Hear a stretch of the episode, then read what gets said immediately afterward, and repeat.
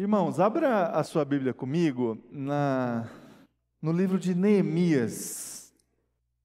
Neemias, no capítulo 4.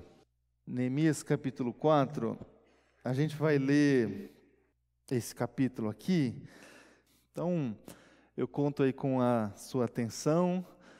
Se você tiver com seu texto bíblico aí para acompanhar, se não, acompanhando aí, me ouvindo a leitura desse texto das Escrituras que dizem assim: Quando Zambalate soube que estávamos reconstruindo o muro, ficou furioso, ridicularizou os judeus e, na presença de seus compatriotas e dos poderosos de Samaria, disse: O que aqueles frágeis judeus estão fazendo?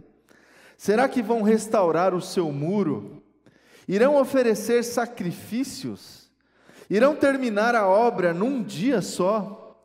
Será que vão conseguir ressuscitar pedras de construção daqueles montes de entulho e de pedras queimadas? Tobias, o Amonita, que estava ao seu lado, completou: Pois que construam, Basta que uma raposa suba lá para que esse muro de pedras desabe. Ouve-nos, ó Deus, pois estamos sendo desprezados.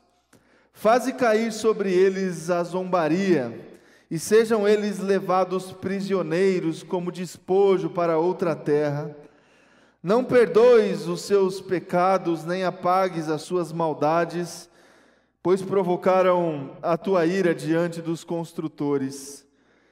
Nesse meio tempo, fomos reconstruindo o muro, até que em toda a sua extensão chegamos à metade da sua altura, pois o povo estava totalmente dedicado ao trabalho. Quando, porém, Zambalate, Tobias, os árabes, os amonitas e os homens de Asdod souberam que os reparos nos muros de Jerusalém tinham avançado e que as brechas estavam sendo fechadas, ficaram furiosos. Todos juntos planejaram atacar Jerusalém e causar confusão. Mas nós oramos ao nosso Deus e colocamos guardas de dia e de noite para proteger-nos deles. Enquanto isso, o povo de Judá começou a dizer: os trabalhadores já não têm mais forças e ainda há muito entulho, pois nós mesmos não conseguiremos reconstruir o muro. E os nossos inimigos diziam: antes que descubram qualquer coisa ou nos vejam, estaremos bem ali no meio deles, vamos matá-los e acabar com o trabalho deles. Os judeus que moravam perto deles dez vezes nos preveniram para onde quer que vocês se virarem, saibam que seremos atacados de todos os lados. Por isso posicionei alguns do povo atrás dos pontos mais baixos do muro, nos lugares abertos, divididos por famílias, armados de espadas, lanças e arcos. Fiz uma rápida inspeção e imediatamente disse aos nobres, aos oficiais e ao restante do povo: não tenham medo deles. Lembre-se de que o Senhor é grande e temível, e lutem por seus irmãos, por, por seus filhos e por suas filhas, por suas mulheres e por suas casas. Quando os nossos inimigos descobriram que sabíamos de tudo e que Deus tinha frustrado a sua trama, todos nós voltamos para o muro, cada um para o seu trabalho. Naquele, daquele dia em diante, Enquanto a metade dos meus homens fazia o trabalho, outra metade permanecia armada de lanças, escudos, arcos e couraças. Os oficiais davam apoio a todo o povo de Judá que estava construindo o muro. Aqueles que transportavam material faziam o trabalho com uma das suas mãos e a outra seguravam uma arma e cada um dos construtores trazia na cintura uma espada enquanto trabalhava, e comigo ficava um homem pronto para tocar a trombeta. Então eu disse aos nobres, aos oficiais e ao restante do povo: a obra é grande e extensa, e estamos separados, distantes uns dos outros ao longo do muro. Do lugar de onde ouvirem o som da trombeta, junte-se a nós ali, nosso Deus lutará por nós. Dessa maneira prosseguimos o trabalho com a metade dos homens empunhando espadas desde o raiar da alvorada até o cair da tarde. Naquela ocasião, eu também disse ao povo: cada um de vocês e o seu ajudante devem ficar à noite em Jerusalém, para que possam servir de guarda à noite e trabalhar durante o dia.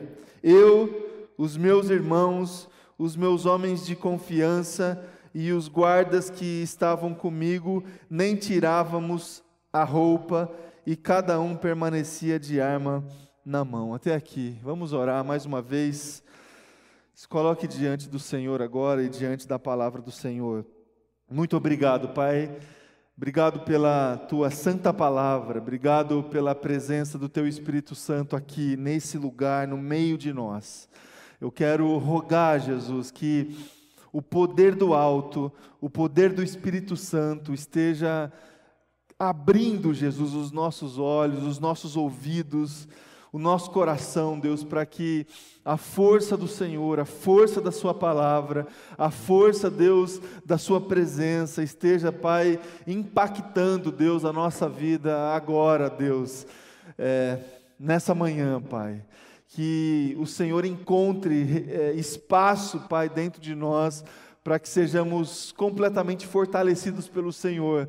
Nesse começo de ano, Pai, nessa, nesse início de um novo ciclo, de uma nova jornada, que sejamos todos cuidados e fortalecidos pelo Senhor e pela Sua palavra, Pai. É a minha oração, Deus, que seja assim, em nome de Jesus. Amém e amém. Amém, meus irmãos e irmãs. Eu iniciei na, no domingo passado, no dia 2 de janeiro, no primeiro domingo do ano de 2022, uma série aqui de três mensagens para a gente conversar sobre esse desafio que está diante de nós no início desse ano de 2022 de recomeçar, começar novamente. E essa é justamente a pergunta que eu estou fazendo para o meu coração e compartilho aí para o seu coração. Vamos começar de novo.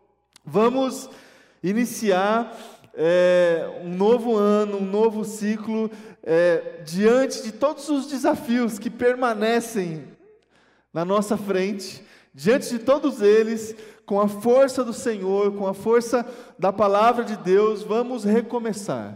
Vamos reconstruir, vamos iniciar um novo ciclo, uma nova fase, uma nova jornada que não está condicionada apenas ao calendário, mas que pode estar condicionada e a gente pode vivenciar na nossa vida, no nosso dia a dia, diante das coisas que a gente faz, as nossas relações, a nossa relação com Deus, a, a, o nosso trabalho, tudo que envolve o nosso, o nosso dia a dia. Esse momento do ano, de início de ano, a gente experimenta assim uma, uma, um cenário muito paradoxal, assim. Ao mesmo tempo onde é, o calendário se renova e se renovou, a gente se abre justamente para novas experiências, para uh, assumir novas promessas, novos desafios, a gente estabelece uh, novos objetivos para a nossa vida em todas as, as áreas uh, que, que permeiam aí a nossa caminhada, mas ao mesmo tempo, essa mudança de calendário do dia 31 de dezembro para o dia 1 dezembro do ano que passou e janeiro do ano que está aí, não apaga completamente as nossas experiências do passado, as nossas frustrações, as nossas tristezas, as nossas demandas, aquelas que, que a gente precisa resolver. O ano novo, ah, o dia 1 de janeiro, não realiza essa mágica de deixar para trás as nossas demandas. E certamente, é, o Mateus citou aqui, a Lê também, a gente está passando por uma fase assim, com muita coisa para a gente enfrentar, muita situação para a gente ter que administrar, para a gente ter que resolver em, em, em todas as áreas da vida. E esse ano de 2022 pode trazer assim uma certa expectativa e esperança no que diz respeito a todo o contexto social que nós estamos vivendo, de saúde, de um monte de coisa, mas é, aquilo que a gente viveu, aquilo que nós estamos vivendo já há quase dois anos, é, geraram e ainda estão gerando dentro do nosso coração muita demanda, muita situação que a gente precisa precisa, precisa administrar. E as outras experiências que a gente, porventura, teve nesses último, nesse último ano. Experiências negativas, de perdas, de rupturas, de distanciamentos, outros que a gente precisou submeter na nossa vida. É, e tudo isso a gente traz para esse novo ano.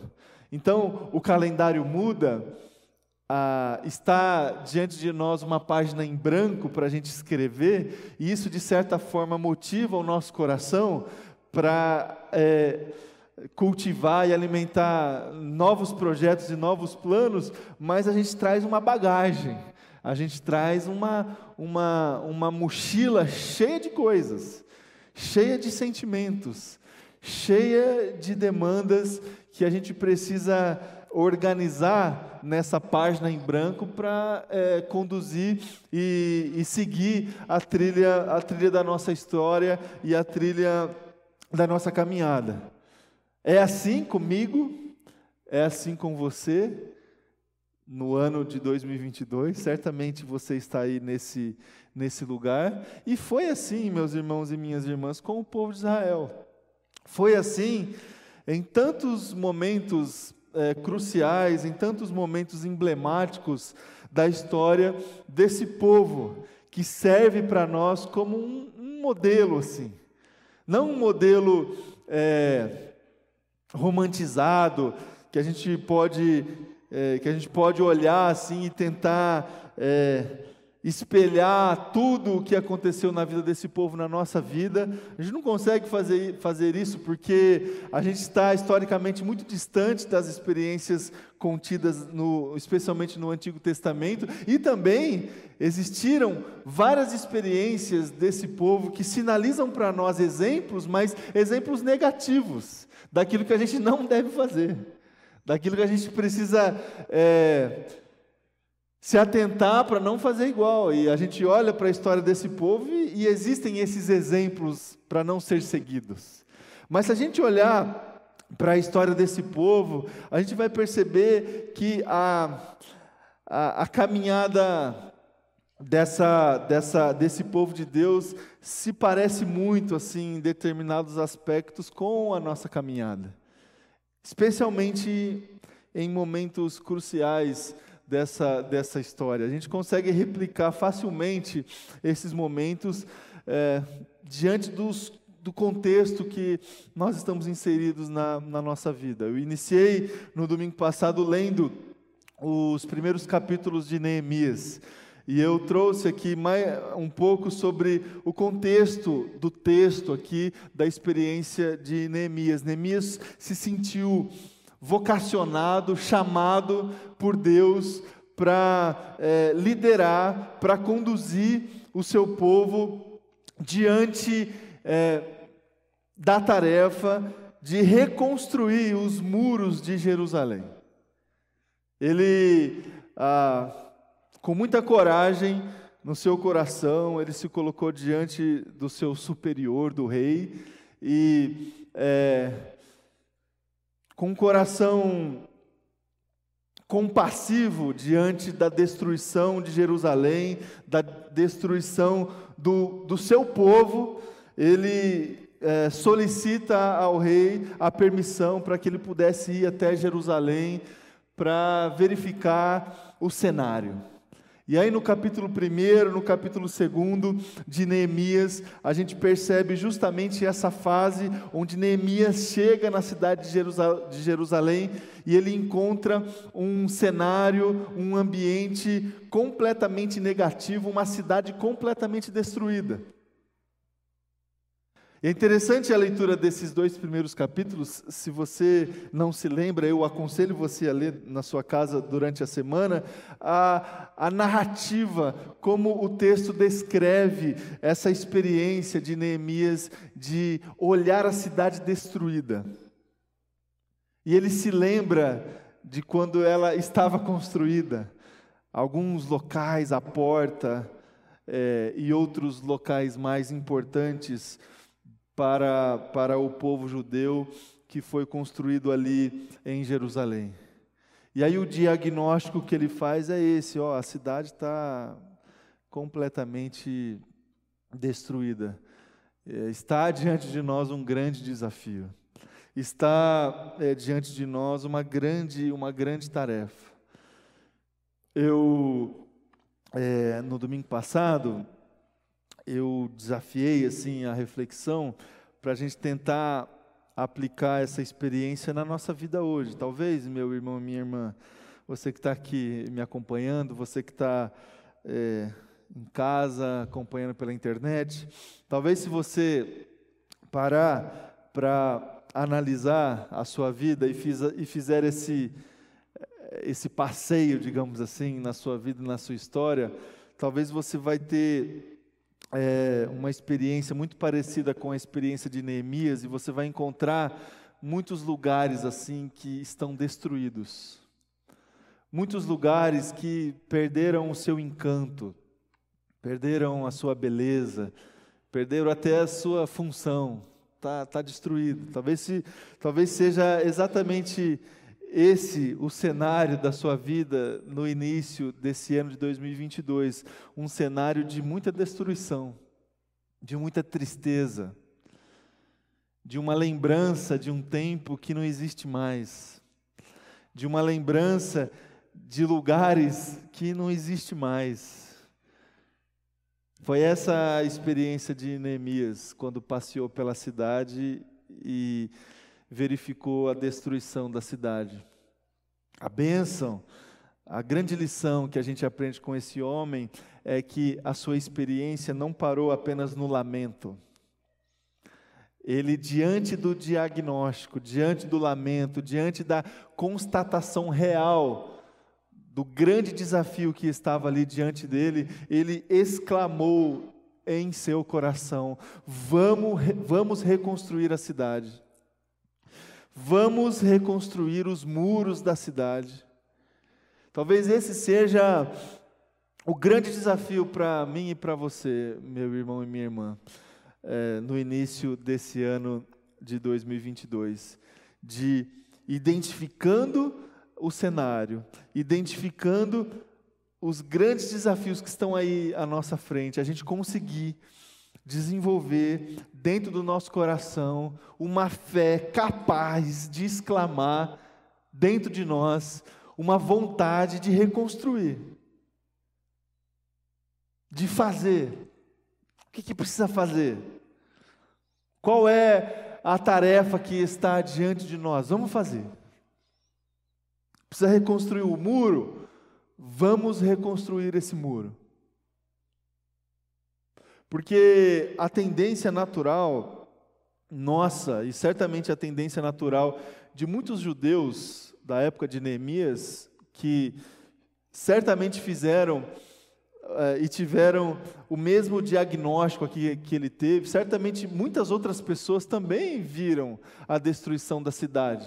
Também eh, se entristeceram com a realidade ali de, de Jerusalém mas elas pararam no lamento, pararam nesse lugar de tentar é, atribuir explicações para a causa da destruição ali é, explícita.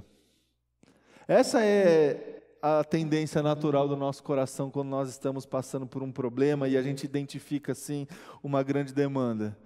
A gente gasta muito mais energia a gente gasta muito mais tempo, a gente gasta muito mais da nossa capacidade, da nossa inteligência, tentando explicar as causas da destruição, do que ah, desenvolver eh, uma organização para resolver o problema. A gente fica ali tentando, por quê? Por que, que aconteceu? Por que está assim? Ah, isso aqui foi culpa da. O judeu aqui poderia falar, isso aqui também a geração passada desobedeceu a Deus, é, se envolveu com outros ídolos, se envolveu com outros reis, aí ó, tá aqui agora. A causa aqui, eu falei, falei que não ia dar certo esse negócio.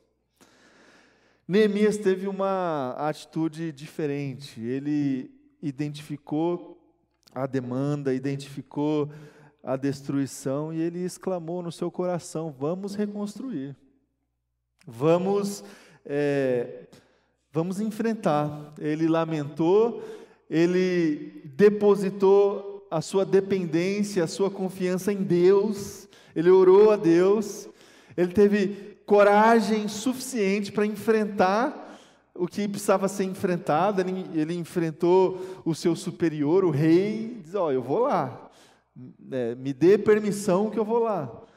E ele fez. E aqui no capítulo 4 do texto que a gente leu, é, de Neemias, está o que, eu, o que eu chamo assim, de segunda fase dessa, desse processo de reconstrução, que é a fase da resolução.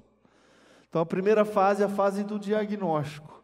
Ele tratou a realidade é, como, como deveria ser tratada. Ele não floreou, ele não contemporizou, ele teve a humildade é, suficiente para lamentar é, a, a destruição que estava ali diante dele.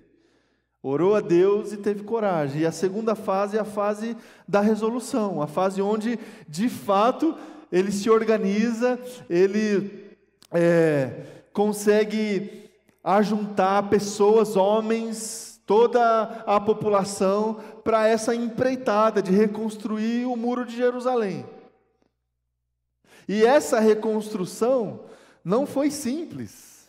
Essa tarefa de reconstrução não foi apenas assim uma tarefa de identificar a quantidade de material ou o quanto do entulho ali poderia ser reaproveitado, é, quantos homens a gente tem, ó, vocês fazem isso, vocês fazem aquilo, mais ou menos aí, depois de algum, algum tempo, a gente vai conseguir reconstruir é, o, o muro de Jerusalém. Não. Essa fase da é, reconstrução, da resolução, é, aconteceu diante de tantos outros desafios tantos outros desafios. Porque às vezes a gente acha assim que a demanda já está definida e completa e a gente só precisa resolver. Não. Às vezes a dificuldade vai continuar. É, os opositores, eles estarão presentes ainda. As causas da destruição, elas estarão presentes e estavam presentes ainda na experiência de Neemias e é assim também na nossa, na nossa vida. Neemias, ele, em primeiro lugar, ele agiu, ele teve é, essa coragem para é, sair do lugar, sair desse lugar do lamento, da estagnação, ele fez. Neemias, ele reagiu. Reagiu a quê? Reagiu às oposições, aos opositores que se colocaram ali é, diante dele no meio dessa tarefa. E a gente leu aqui no capítulo 4 bastante sobre essa experiência que ele teve de reagir às oposições quando ele teve que se organizar para repartir a energia do trabalho em dois. De um lado, para reconstruir, para realizar o trabalho de construção do muro, e de outro, para estar é, pronto, preparado para reagir a algum ataque de inimigo. Então, de noite, eles se colocavam para vigiar a área para vigiar o muro e de dia eles trabalhavam.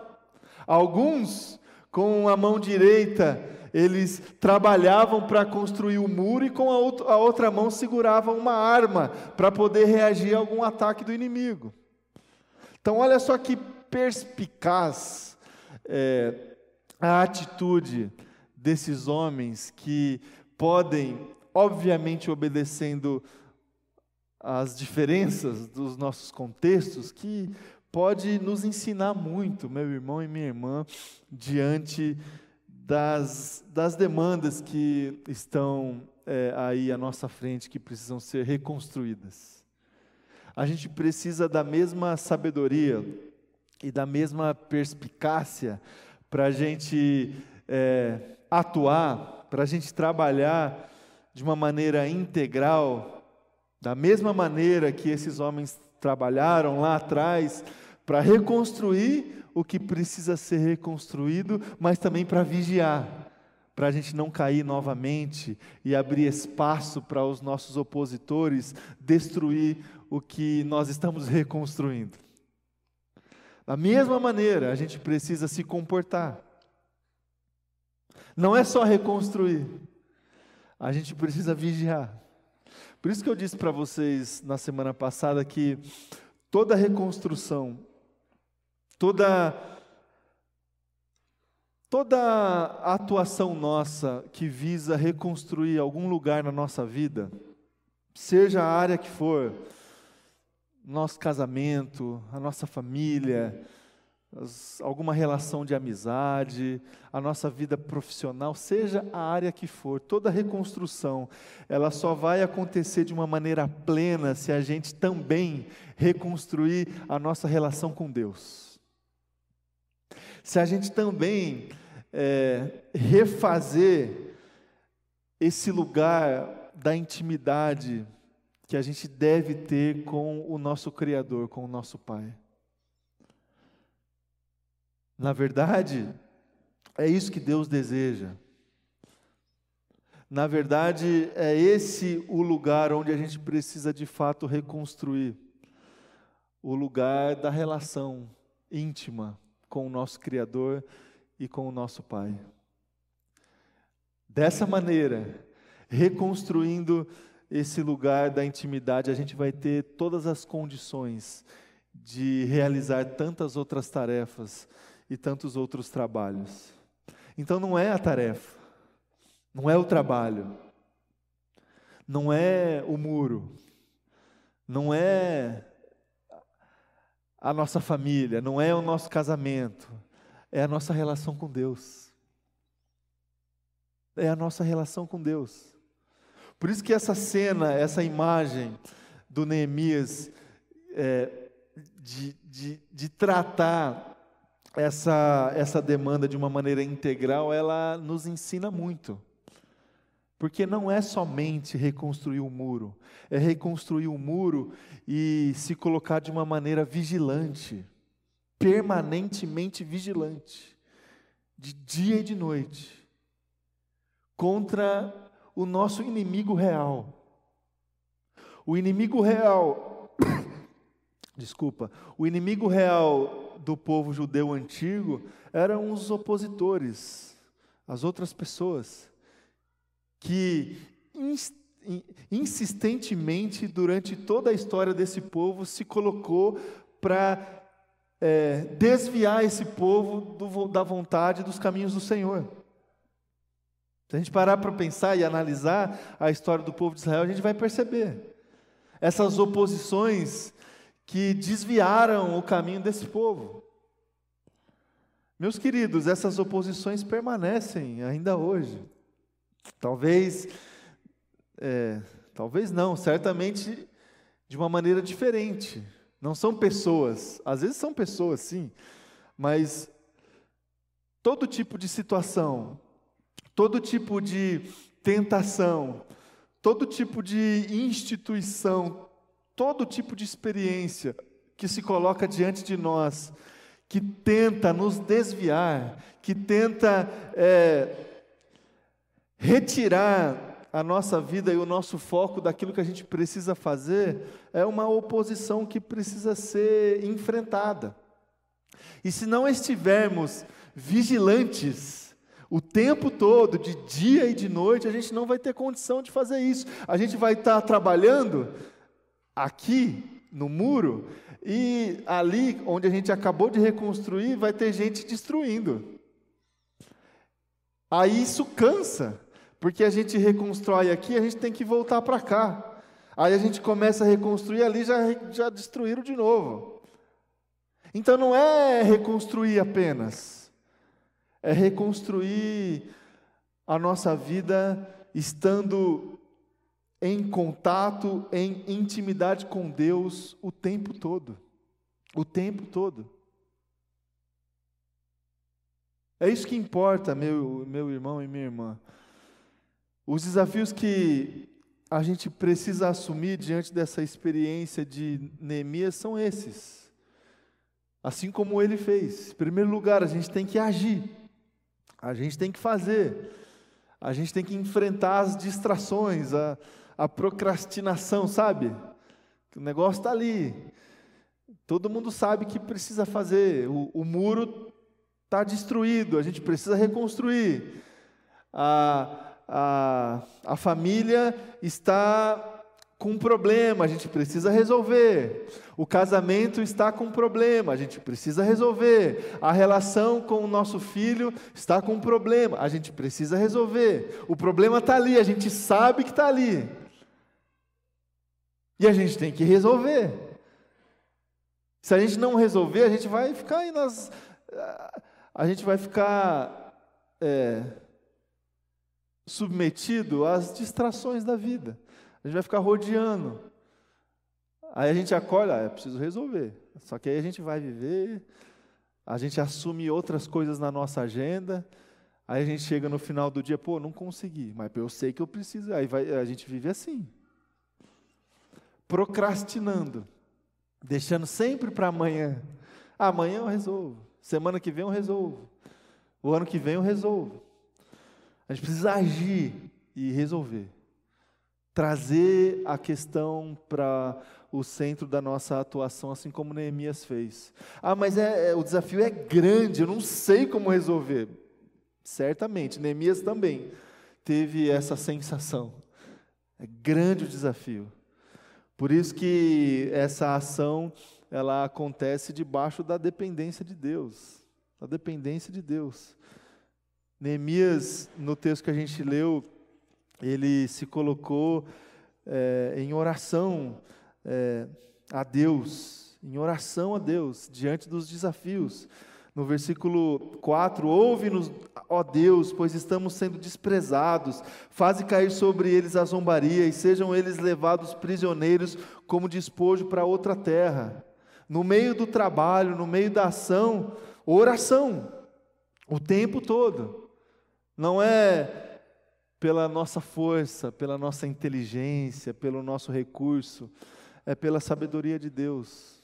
E Deus vai à frente quando nós decidimos no nosso coração é, enfrentar o que precisa ser enfrentado, reconstruir o que precisa ser reconstruído. O segundo desafio que a gente aprende com Neemias nesse texto é o desafio da resiliência constante resiliência constante para justamente é, se fortalecer diante das oposições, diante das oposições.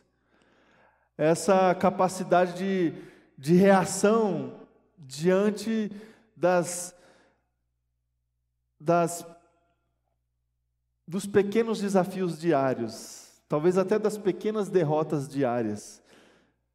A gente, a gente tomou a grande decisão de reconstruir. Só que no meio do caminho a gente vai, a gente vai ser atingido. A gente vai desanimar. A gente vai, é, vai ter dia que a gente não vai conseguir fazer nada, sabe? Vai ter, vai ter esse dia. E a gente precisa ter essa resiliência para voltar. Para voltar no propósito maior de reconstrução, do que quer que seja.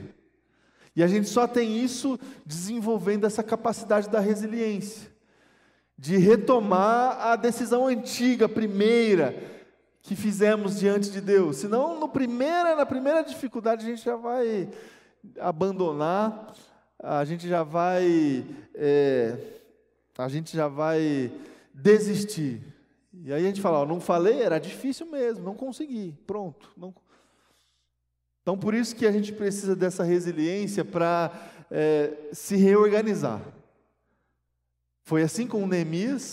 Ó, oh, a gente precisa é, a gente precisa separar aqui o grupo, e um grupo fica de noite vigiando e o outro grupo fica de dia trabalhando. Tem pessoas que vão fazer os dois. Gente, sabe essas, essas reorganizações que a gente precisa fazer no meio do projeto? Resiliência.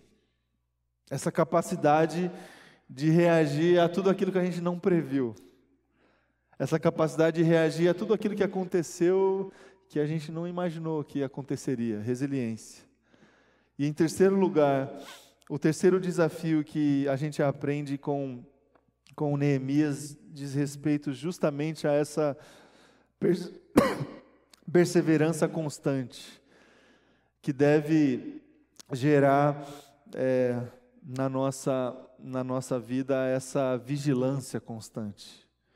Vigilância constante. A gente não vai conseguir reconstruir da noite para o dia, em uma semana, em um mês, talvez nem em um ano inteiro, dependendo do que a gente precisa reconstruir na nossa vida e na nossa história. Por isso que a gente precisa de perseverança, para não desistir no meio da caminhada e essa perseverança deve gerar no nosso coração essa vigilância é, o tempo todo. O tempo todo. E no final das contas, é isso que importa. No final das contas, o que importa não é o muro construído ou não. No final das contas, o que importa é o processo de reconstrução. No final das contas, meus irmãos e irmãs, o que importa não é se a gente tem um lugar para chegar ou não, se a gente vai chegar lá ou não. O que importa é a caminhada e o como a gente conduziu essa caminhada. É isso que importa para Deus. É como a gente fez, é como a gente faz, é como a gente está conduzindo a nossa vida. É isso que importa. E para a gente conseguir fazer isso do jeito que Deus deseja e trazendo para nós a palavra de Deus como inspiração, como é, direção para nós, especialmente essa experiência de Neemias. Na caminhada, o que importa é a perseverança e é essa vigilância constante, de trilhar a nossa vida dessa maneira integral, trabalhando e vigiando construindo muro e reagindo às oposições, fazendo o que tem que ser feito e conduzindo a relação com Deus com intimidade, com devoção e com entrega. No final das contas, é, é isso que importa. É como a gente conduz a nossa caminhada. Nesse ano de 2022, é mais um ano que você tem, não para estabelecer mais um ponto de chegada na sua vida, porque se você fizer isso, o risco de você chegar lá no final e constatar que você não chegou é muito grande. O risco de você chegar no final de 2022 e dizer assim: Ó, oh, eu não consegui, é muito grande. De, de você se frustrar novamente. 2022 está aí e você tem uma nova oportunidade, não de estabelecer mais um ponto de chegada, mas uma nova oportunidade de você estabelecer um novo, um novo padrão de caminhada, um novo padrão de trilhar a vida que você tem que trilhar. Pode ser que você não chegue lá nesse ano de 2022. Talvez você vai precisar mais tempo para chegar lá. Mas é uma nova página em branco para você trilhar a sua vida em vigilância constante e é, resgatar, reconstruir o lugar da intimidade com Deus na sua vida e na sua história. Que seja assim, meus queridos, que seja assim na minha vida, que seja assim aí na sua vida ao longo desse ano. Amém? Vamos orar? Convidar você a se colocar em pé aí no seu lugar, para a gente ter um tempo de oração.